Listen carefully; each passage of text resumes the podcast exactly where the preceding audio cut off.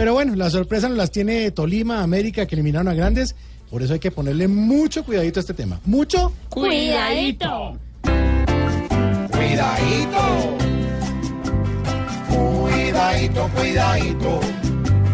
Porque sentirse el mejor muchas veces es lo que hace a cualquiera perdedor.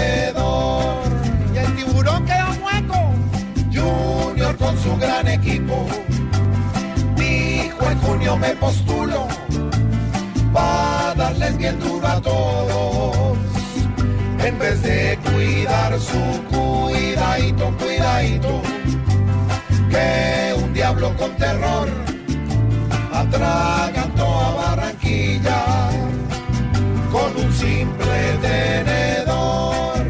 ¿Y los paisas qué? Nacional el favorito en varias pruebas por culpa de una lechona.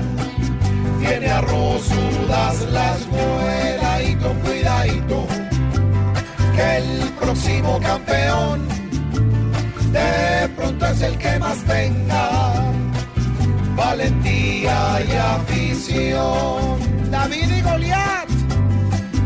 Esos equipos crecidos con nóminas absolutas.